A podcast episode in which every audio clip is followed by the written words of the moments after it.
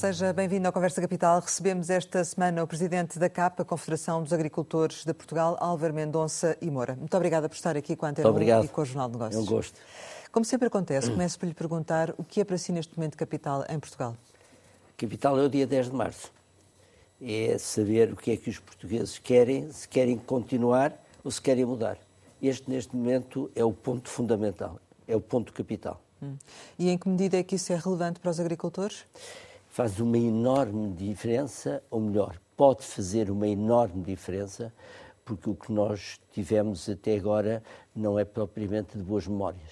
E, portanto, os portugueses e os agricultores têm, no dia 10 de março, uma enorme possibilidade de mudar. Então acha que os, partidos à direita, ou algum partido em particular à direita, serve melhor aos interesses dos agricultores do que o PS? O que eu posso dizer é que é difícil fazer tão mal, tão mal como foi feito nos últimos anos. Isso é muito difícil. E, portanto, hum, a mudança será necessariamente para melhor. É difícil imaginar, eh, imaginar pior do que se passou nos últimos anos na agricultura. Mesmo que seja novamente um governo PS? Mesmo que seja um governo PS, porque manifestamente a atual ministra deu provas de uma completa incompetência. E esse, o anterior presidente da CAP tinha essa ideia, entrou realmente em divergência, chegou a pedir a demissão da ministra. Uh, consigo, é, o sentimento é o mesmo? Não é o sentimento, é a constatação da realidade. Hum. O Ministério não funciona, o Ministério está completamente desarticulado. E digo-lhe mais: este governo, o atual governo, tem uma obrigação constitucional, ainda, que é de gerir o país. E eu, neste momento, pergunto-me se essa obrigação constitucional, no que diz respeito à agricultura, está a ser cumprida. Porque o Ministério da Agricultura está, ao dia de hoje, completamente desarticulado. Completamente desarticulado. A CAP promoveu um debate com os partidos e houve um relativo, um relativo acordo, não é? uma relativa concordância do, dos cinco que, que ouviu. A maior parte deles, eh, nomeadamente o PS, agora é que é, acredita realmente que estas promessas eleitorais, uma vez eh, com o um novo governo, vão efetivamente para o terreno e alguma coisa vai mudar de facto na agricultura ou estamos só em momento de campanha e é normal que, sejam feitas estas promessas? O ponto mais importante para mim do debate que nós promovemos ontem e que foi um debate extremamente seguido.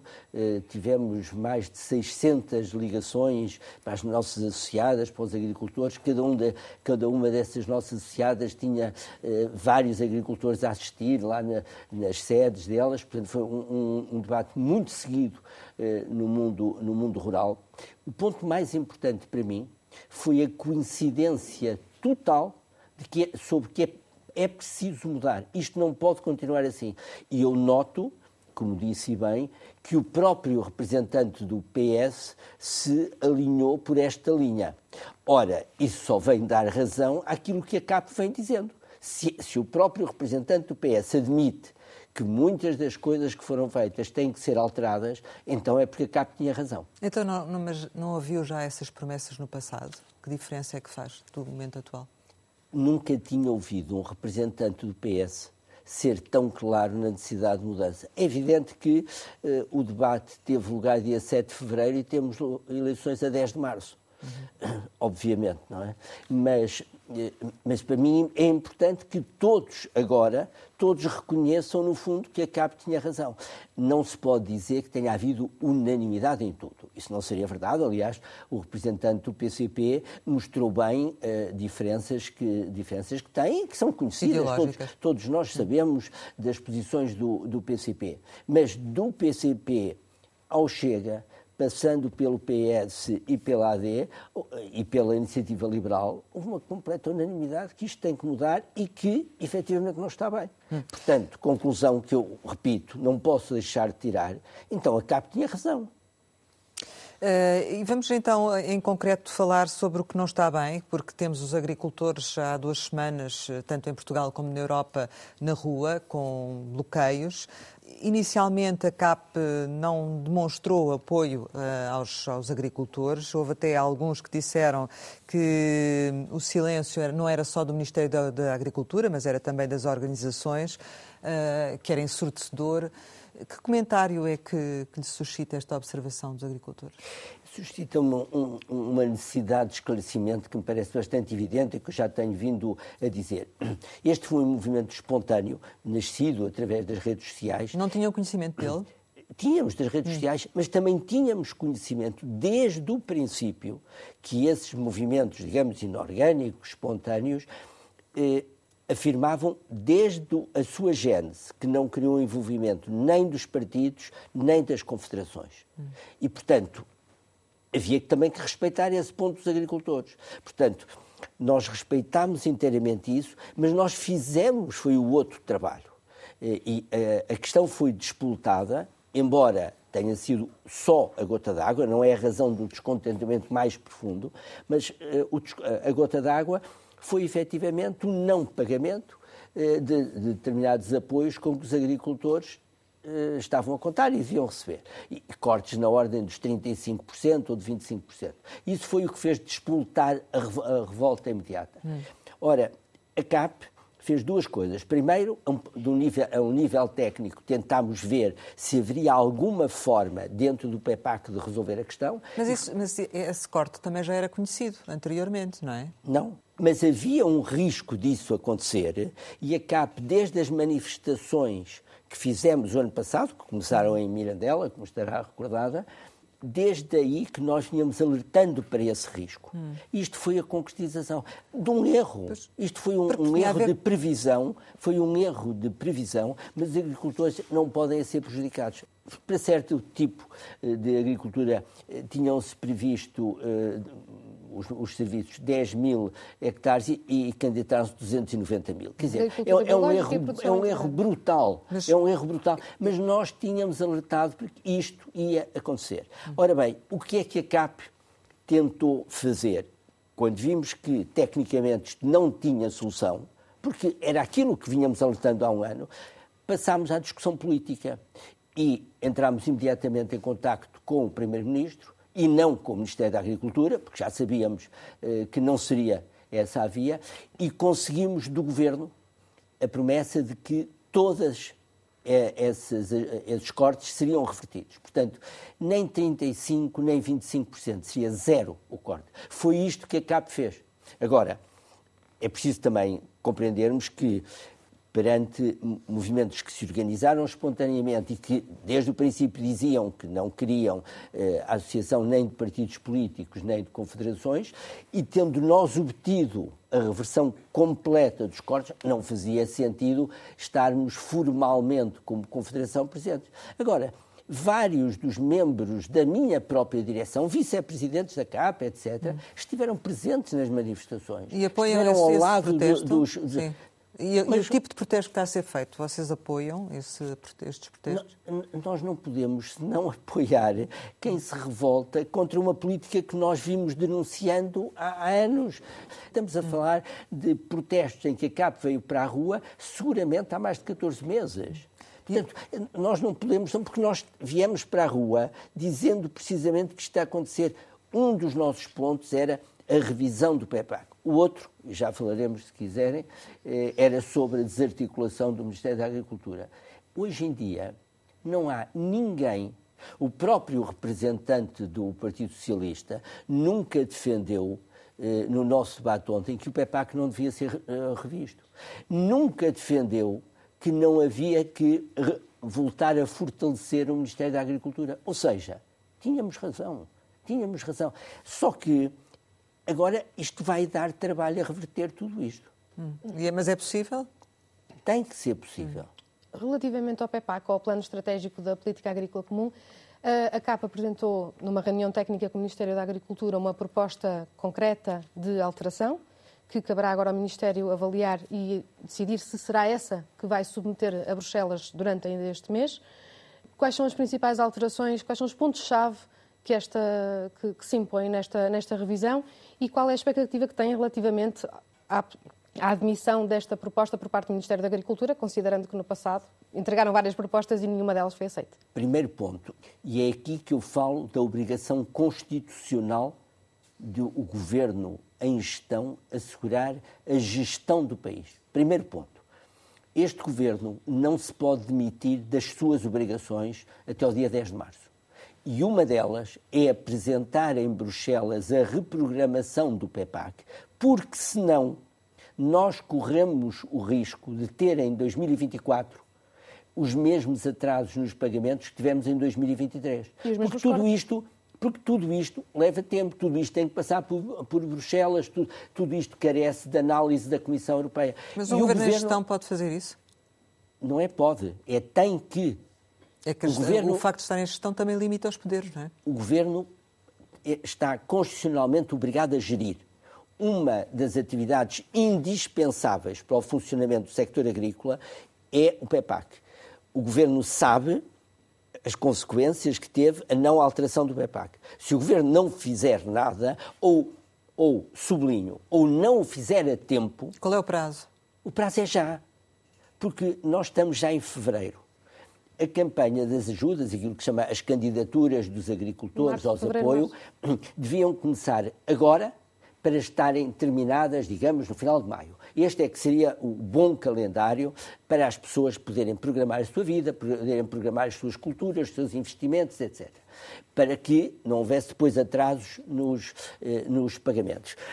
Se o governo não o fizer agora, vai haver atrasos. Isto é gestão pura. Isto é gestão pura. Agora, é evidente que tem que haver alterações ao, ao PEPAC. Um outro governo, em tempo, fará as alterações que entender, isso eh, como é, como é claro, não é? Mas neste momento há que apresentar esta reprogramação. E há um ponto que eu lhe quero aqui deixar, é, que, eh, que nós que nós sublinhamos agora ao, ao, Ministério da Agricultura, ou, ou até, melhor dizendo, dois pontos. Um, a urgência de se fazer isto agora a urgência, imediatamente. A segunda, nós fizemos uma proposta que, a nosso ver, resolve eh, eh, a questão do PEPAC para já, que é, para quem nos ouça, pode ser uma questão, uma questão técnica, mas é uma questão importante, que é colocar eh, a agricultura biológica, que sempre esteve no segundo pilar, e que este governo erradamente pôs no primeiro pilar, voltar a pô-la no segundo pilar. Isso por questões técnicas, agora não vamos aqui certo. discutir, mas isso liberta um conjunto de verbas que, que evitam a repetição dos problemas que, que, tivemos. Porque permite um compromisso plurianual em vez de anual, uma, uma, das, uma das questões, não é? Não é só permite, obriga. Obriga. E, aliás, deixe-me dizer para os nossos, para os nossos ouvintes, eh, a pergunta é muito simples. Acham que faz sentido um agricultor fazer agricultura biológica, que é aquilo que, ah, que se procura empurrar, não é? Tomar medidas mais amigas do ambiente com um compromisso anual. Não faz sentido nenhum. O compromisso deve ser plurianual, porque senão faz agricultura biológica este ano, depois para o ano não faz, depois volta a fazer. Não é esse o espírito. O espírito, de facto, é empurrar no sentido de uma agricultura cada vez mais amiga do ambiente e, portanto, os compromissos devem ser plurianuais como eram. A CAP disse isto vezes. É isso que eu ia dizer. Eu tenho a ideia que a CAP, na altura, fez logo essa, esse reparo uh, quando foi, foi apresentado o, o PREPAC. Mas e, e que resposta é que teve da, da Ministra da Agricultura a esses dois pontos? A Ministra da Agricultura, em relação, a, em relação, ao primeiro ponto, diz que fariam imediatamente o pedido de reprogramação em, a Bruxelas. Em relação ao segundo ponto, parece que ainda tem dúvidas sobre esta, sobre esta nossa fórmula, que é uma fórmula muito simples. Mas isso ficaria já contemplado ou seria depois eh, Não, não. A nossa proposta é que isto fique já contemplado. Repito, isto não impede que, mais tarde, com o tempo, outro governo discuta como terá sempre que discutir, o PEPAC em profundidade. Mas nós estamos aqui numa corrida contra o tempo porque estamos a precaver problemas para 2024. E daí, volto a insistir, a obrigação deste governo de gerir o país. Mas eh, com o Ministério desarticulado, como diz, eh, acredita nessa solução ou numa solução, seja ela qual for? Mas eu não posso admitir sequer que o governo não apresenta em Bruxelas aquilo que é indispensável para o funcionamento do sector agrícola. Isso é, repito, isso seria uma violação dos deveres constitucionais do governo. Não pode ser. Mas como é que concretiza essa questão que abordou de, de, de estar desarticulado? Bem, isso, uh, quando eu digo que está desarticulado, é porque a impressão que nós temos de fora é que as várias direções gerais dentro do Ministério não se entendem. O Gabinete de Planeamento não se entende com as direções gerais e por aí fora. Falta uma cadeia de comando. Isto é a impressão de quem não está dentro do Ministério, quem está fora, mas que vai falando com os vários, com os vários responsáveis. Há uma desarticulação. Lamento muito dizer, mas eh, é isto que nós constatamos no, no dia a dia. Há técnicos competentes dentro do Ministério, mas tem que haver uma cadeia de comando, tem que haver alguém eh, de cima para baixo, ministra, ministra aos diretores-gerais, que siga uma linha de comando. É isso que, do seu ponto de vista, tem levado aos atrasos nos pagamentos? Essa desarticulação também? Ou não é só isso? Não, não, não é só isso. Era, foi a má concepção do, do PEPAC que levou eh, a, a tudo isto. Eu conto-lhe um caso concreto. No princípio do verão de 2023, ainda estávamos nós no período da apresentação de candidatura, já não devíamos estar, mas ainda estávamos, eh, porque tudo aquilo se atrasou. Algumas medidas, nós, CAP, os nossos técnicos, tinham dúvidas como é que se devia fazer a candidatura para medidas novas que vinham no PEPAC e que eram de uma extrema complexidade. E tivemos uma reunião a nível técnico no Ministério da Agricultura e o que nos foi dito foi que os próprios técnicos do Ministério da Agricultura ainda não sabiam. Isto é impensável. Ontem falou-se também dessa desarticulação do Ministério da Agricultura e do desmantelamento, uh, usando a expressão que foi uh, dita. Aquilo que foi também defendido, aparentemente com o relativo acordo dos partidos que foram ouvidos, foi um reforço das competências, com a restituição das, do poder das, das, direções regionais e a não transferência para as CCDRs e a transformação ou o regresso ao figurino do Ministério com as florestas e o desenvolvimento rural. É isso que, que a CAP defende? É, é isso que nós defendemos. Nós não conseguimos imaginar uma continua, continuação da separação das florestas e da agricultura há proprietários rurais, imensos proprietários rurais, que são agricultores ao mesmo tempo, são proprietários florestais, nomeadamente eh, na pequena, na pequena propriedade ou na média, eh, na média propriedade. Não faz sentido. As florestas têm um importantíssimo papel ambiental, mas têm que ter também uma função produtiva. As florestas não podem ser só para nós olharmos para elas. E há obrigações a cumprir.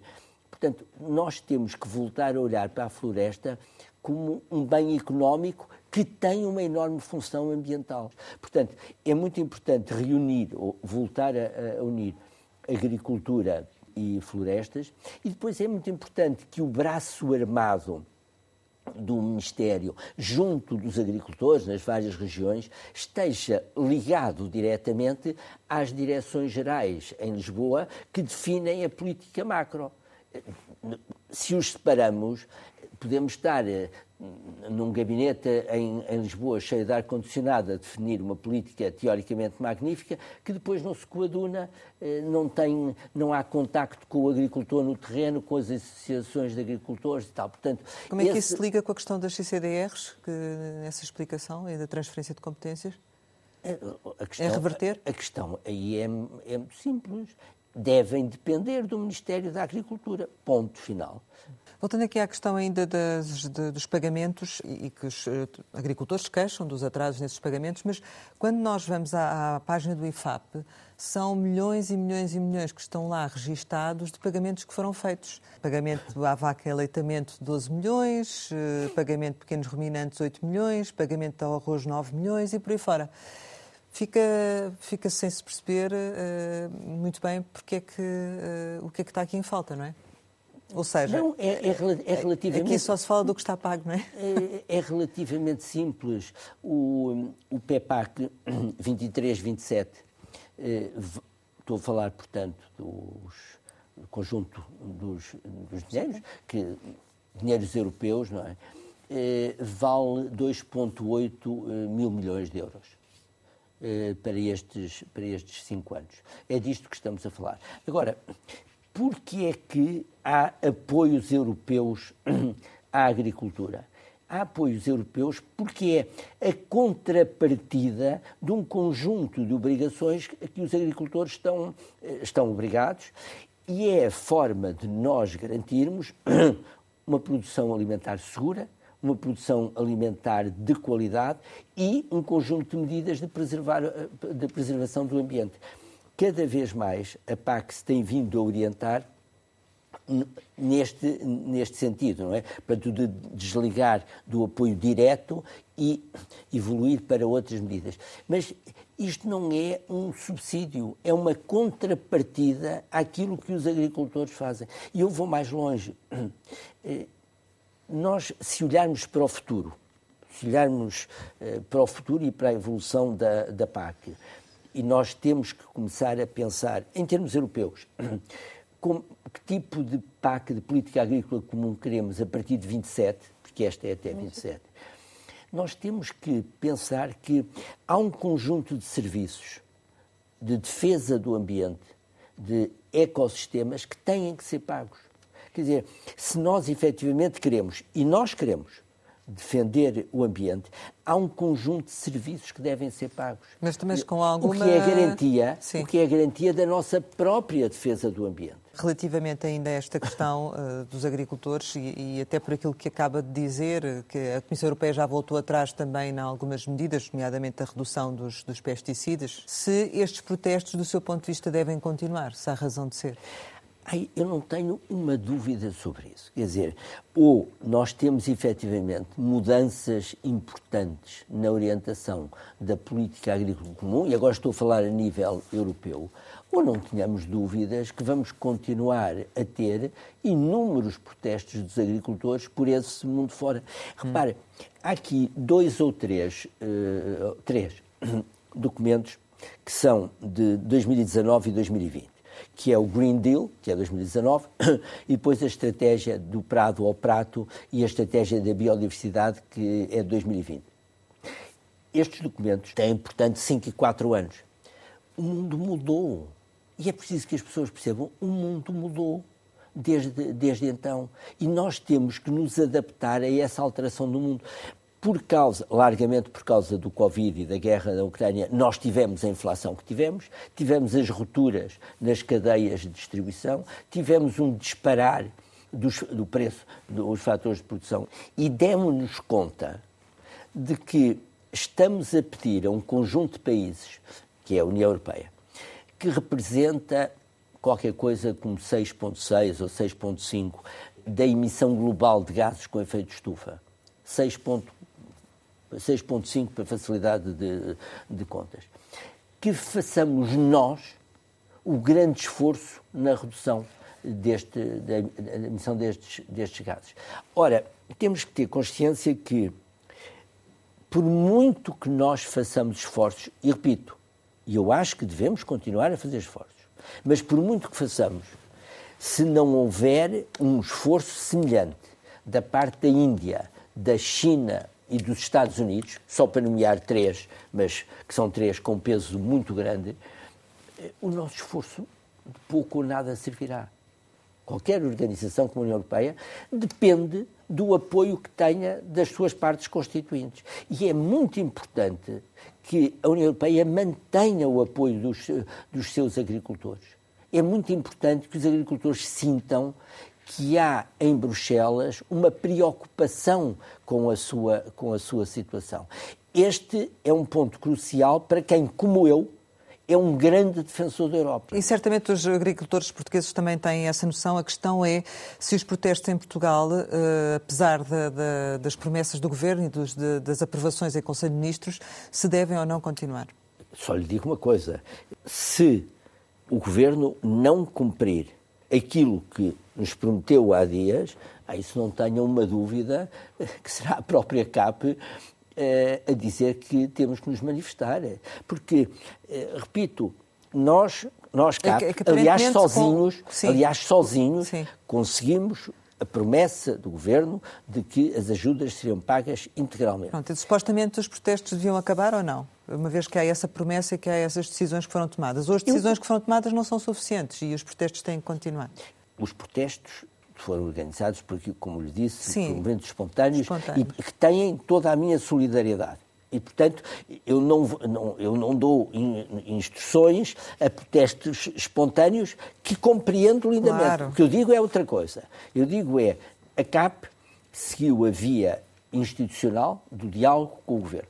Obteve estas promessas do Governo. Sabemos que o pagamento destas verbas para evitar os cortes, de, para compensar os cortes de 35% e 25%, carecem da aprovação em, em Bruxelas de um pedido de auxílio de Estado.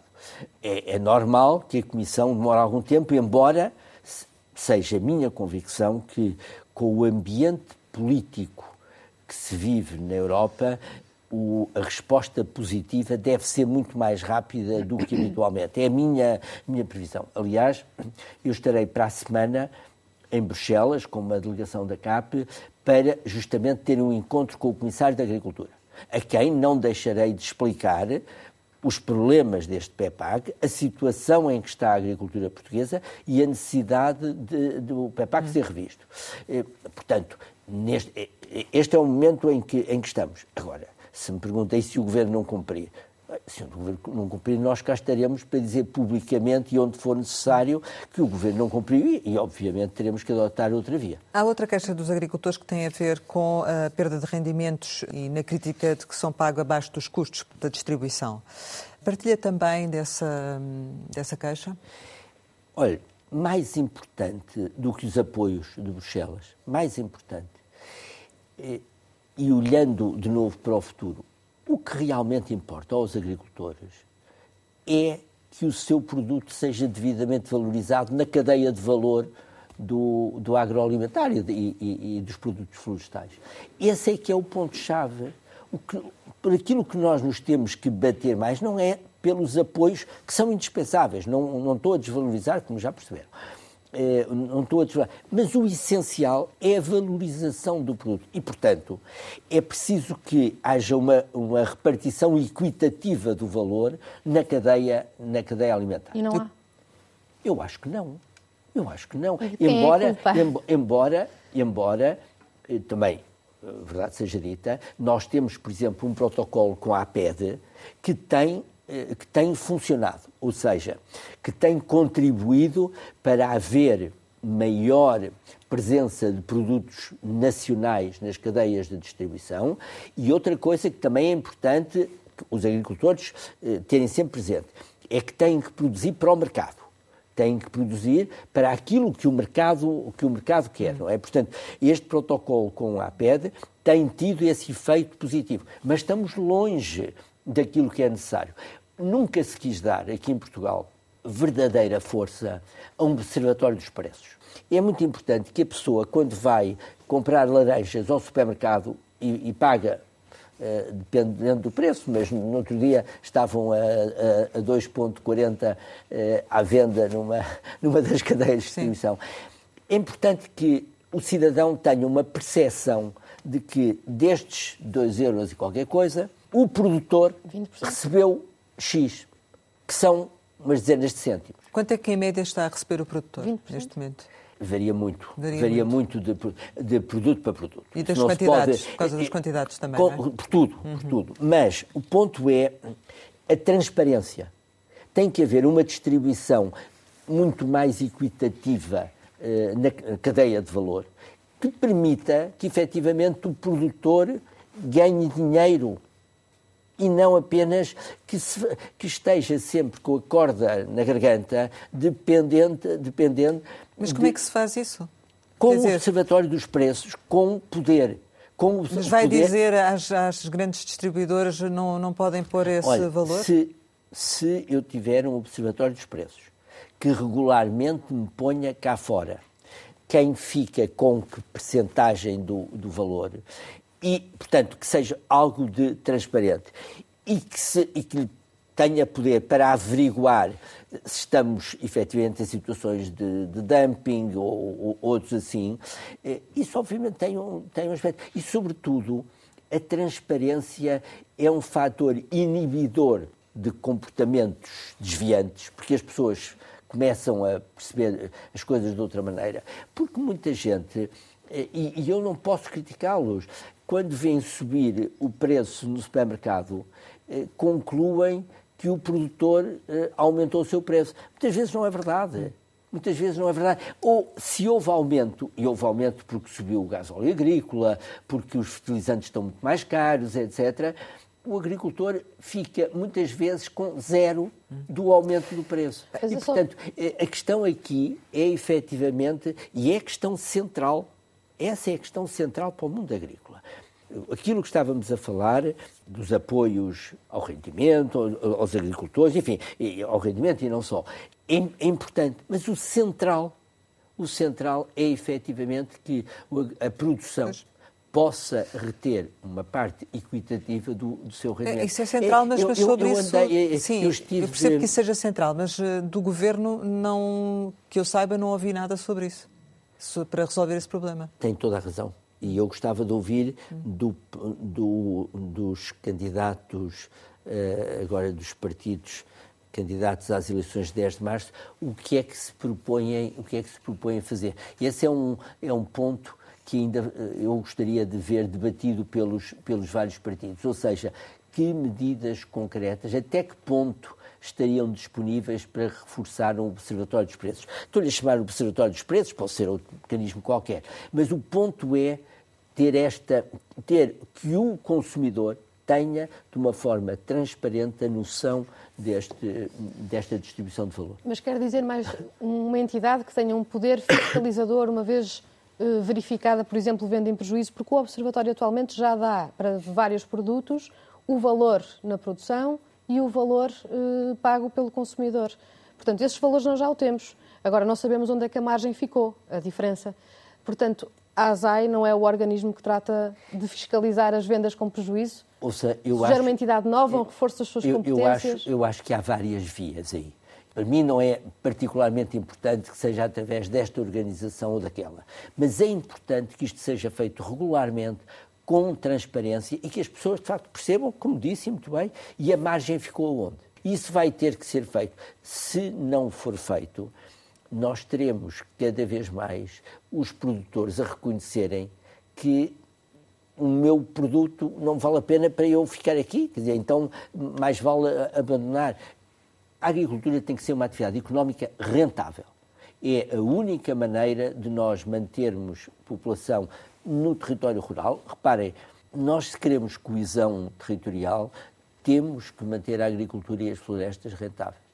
E se efetivamente queremos falar em sustentabilidade ambiental e sustentabilidade social, há um pressuposto, que é a sustentabilidade económica. A questão é que eh, aqueles que não conseguem, muitos produtores optam pela exportação e há, há áreas em que temos quase 50% da produção nacional a ir lá para fora, nomeadamente legumes, frutas, uhum. por aí fora. Esta é uma, uma alternativa? Aconselha esta alternativa ou antes, pelo contrário, eh, o melhor seria ficar em território nacional e reduzindo as importações que fazemos ao exterior? Não, não, não aconselho o mais possível todos os que conseguirem, puderem exportar, a tentar exportar. Hum. O objetivo eh, não é voltarmos a um mundo eh, de cada país fechado sobre si mesmo. A agricultura portuguesa, felizmente, tem hoje enormes interesses ofensivos, interesses de exportação, e por isso eu dizia há pouco que tem que haver equilíbrio entre as condições que, nos, que nós nos autoimpomos e as condições que exigimos a países terceiros que, que, exportam para a União Europeia.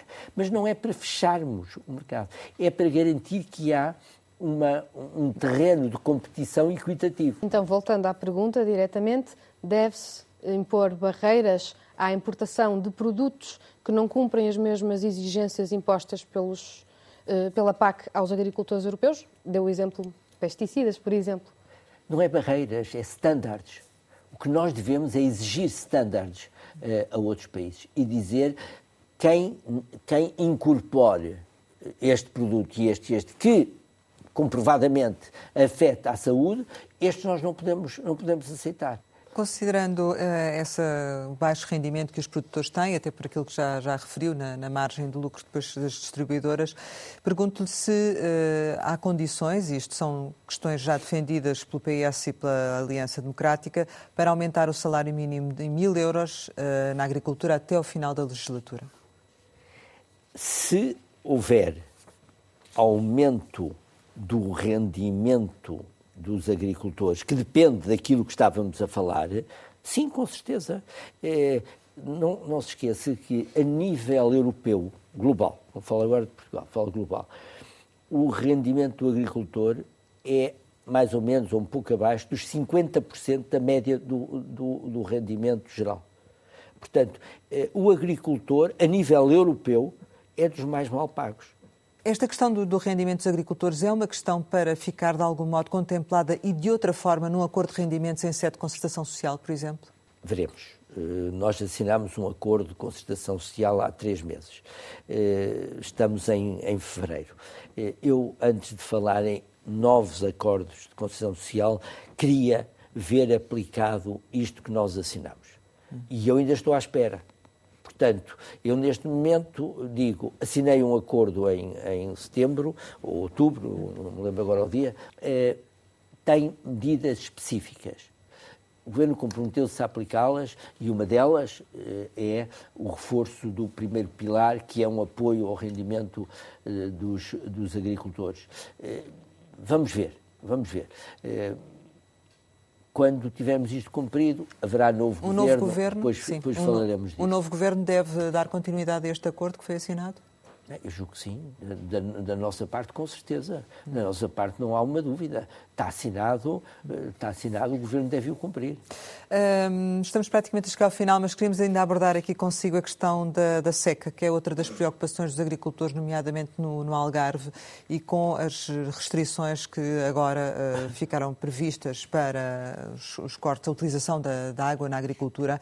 Vocês não, não, não tinham já sido alertados por este problema pela Agência Portuguesa do, do, do Ambiente? Uh, não era previsível que isto acontecesse? Parece que foram tomados de surpresa por, por estes cortes? Não fomos tomados de surpresa. Nós vimos dizendo há muito tempo que é preciso reter a água, que é preciso utilizar a água onde ela efetivamente é necessária, onde ela, onde ela faz falta. Mas concorda com fal... estes cortes ou não?